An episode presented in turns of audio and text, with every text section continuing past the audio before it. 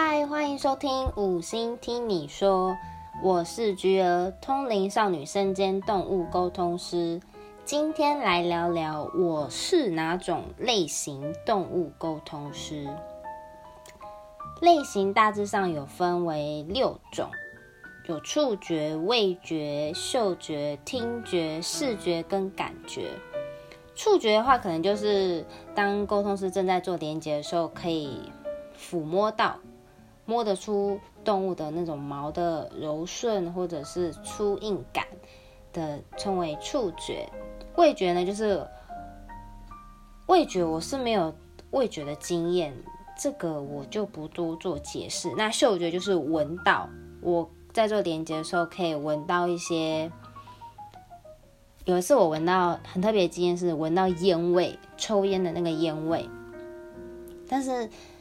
我就跟对方说：“哎，我有闻到烟味。”那当时那个家长他询问的是家长的父亲，我就说：“你的父亲是有抽烟吗？”因为我闻到很浓很浓的一股烟味。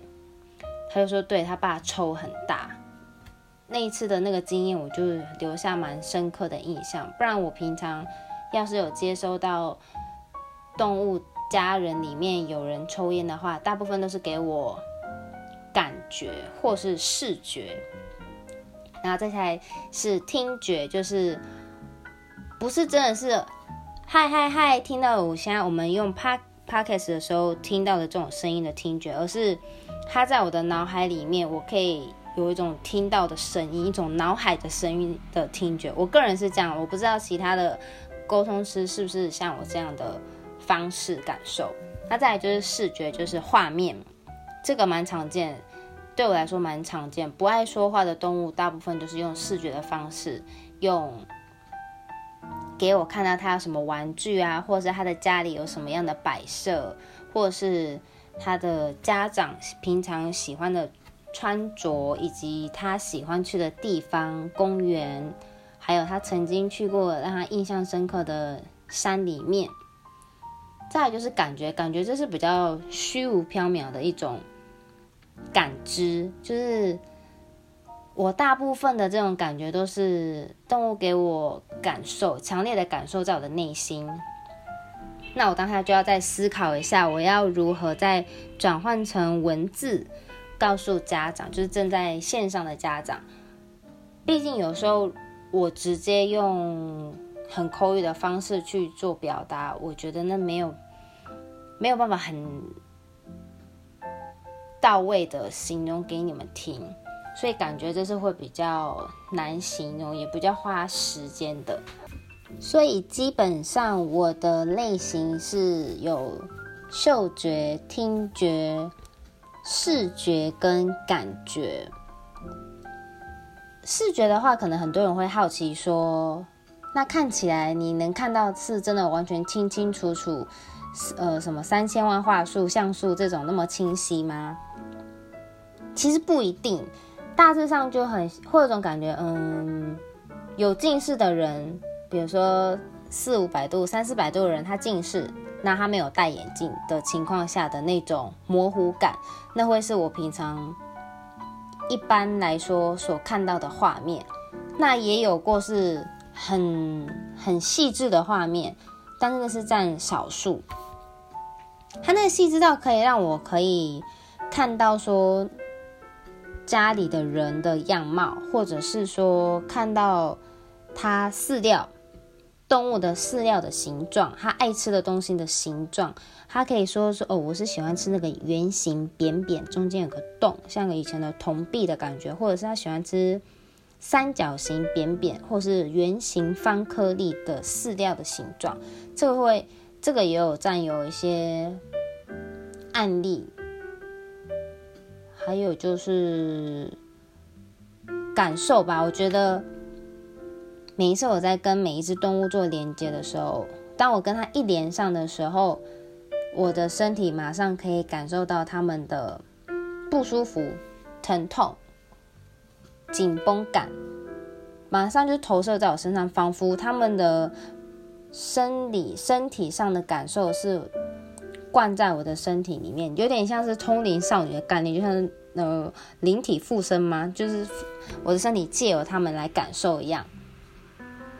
所以，我一开始只要跟事主做好确认连接之后，我就会跟他说：“哦，我现在目前身体有头痛啊，或是脖子僵硬，或是我的右腿僵硬，使不上力，或者我四肢已经没有那么的灵活，或者是我的肾酸痛，不然就是头痛，不然就是眼压高，都是都都有过的经验，诸如此类的。”特别是大龄犬，年纪比较高的动物，猫咪或狗狗，它们让我的感受也会蛮强烈，会有喘气，我比较喘，我会不好呼吸，我呼吸比较困难，调节比较吃力一些。不过也是会有蛮多动物很很特殊，是他们曾经开过刀，或者他们曾经动过什么手术，曾经摔断腿，或是各种。蛮重大的一些伤害在他们的生命中，可是他们并没有让我感受到，我也没有办，我也没有察觉到，像是曾经开结扎过，可是我完全没有接收到这样的讯息，也没有感受到他有不不舒服，这个就蛮蛮谜样的一种经验，因为大部分家长可能觉得，哎。你不是才刚开完刀，然后你在手术台进医院的时候就怕半死，可是怎么你没有跟菊儿做任何上个礼拜才发生过的这种产况经验？所以对于动动物的认知来说，任何事情，他们也许在你们看来的情况是很恐惧、很恐慌，或是。这一定是印象深刻，可是怎么都没有跟我告知，只能说这真的很难说。这他们不一定真的都会讲，但是也有一些是很很没有什么的事情，可是他们却拿来说。我也听过有些业界知名的一些前辈沟通师，他们他们是可能会着重在某一类型特别的强烈，比如说视觉。我知道有个是叫 Leslie，他很厉害。他跟你确认连接的时候，他是会要呃请求动物给出家里的格局环境，然后他会把他的他在现场把你的那个格局画出来，就是跟你证明说，哎，你们家格局是长这样。我觉得这个很强，因为我我我没有办法，就是直接就是要求动物给我这样画面。我跟动物之间的互动比较倾向于是，你想要给我什么，我就接收，我不会刻意去问说，你可不可以告诉我你的碗是什么颜色，或者是告诉我你你住的地方长什么样子。通常我不会去刻意跟他这样要求，因为很多动物它其实是害羞的，也比较怕生。你们就要把它想成一个幼稚园小朋友好了。我认识一个。新的一个幼稚园弟弟，我一碰面就跟他说：“嗨，弟弟，你们家长怎么样？你的床是什么颜色的？”他一定吓疯啊！他一定想说：“这是怪姐姐是谁？干嘛问我这种奇怪的问题？”尽管他的妈妈可能会跟他说：“弟弟，没关系，今天有觉得姐姐你跟他聊天，你们可以当好朋友，就有点像保姆概念。”可是弟弟还是怕呀，弟弟一定会怕生，所以我就想说，既然动物是那么害羞，或是比较怕生的话。那而且我又不是碰面类型，我都是线上远距离的类型，一定就会更有那种陌生感，没有办法现场直接跟他们亲切的问候，所以我采取的方式都是无逻辑，看动物能够给我什么讯息，家中任何的线索能够给我，我就会跟家长说，哎，他刚刚给我说你你们家有个红色的一个。猫的窝子，猫窝是不是有这样呢？或者是他很喜欢一个特殊的扭结的玩具，是不是这样子呢？来这样的方式来做连接，或者是他是不是一个红色背带牵绳啊？或是你这个家长是不是很喜欢一个贝壳包的形状啊？大部分都是用一些真的是超无逻辑的讯息来给我。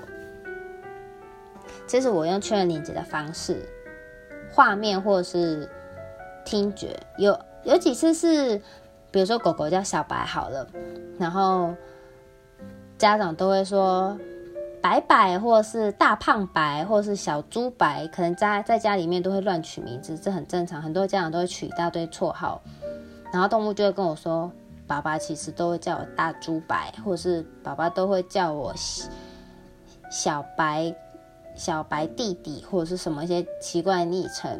我就跟家长说：“哎，刚刚小白说你都会加大猪白、小白弟弟，或者什么什么叭叭叭的东西。”因此，这个线索来成为我确认连接的一个关键问题。大致上是这样子。不过我之前有客人，他就跟我分享说，他觉得我的动物沟通的类型是比较着重在动物的生活需求，就可能沟通到的一半，动物就会说：“我要吃肉，我想要去那个公园玩，我想要家里可以什么东西可以弄干净一点，让我可以生活更有挑战，可以让我更狂野的在家奔跑飞跃，呃，各种障碍竞赛。”就可能会赶快跟我说他有什么需求，赶快告诉我，让他这辈子可以在尝试他想要的生活或者是食物物品生活的需求，或者是表达口语的时候，他们会觉得很到位，就觉得天哪！平常要是没有嗯，要是没有找菊儿的话。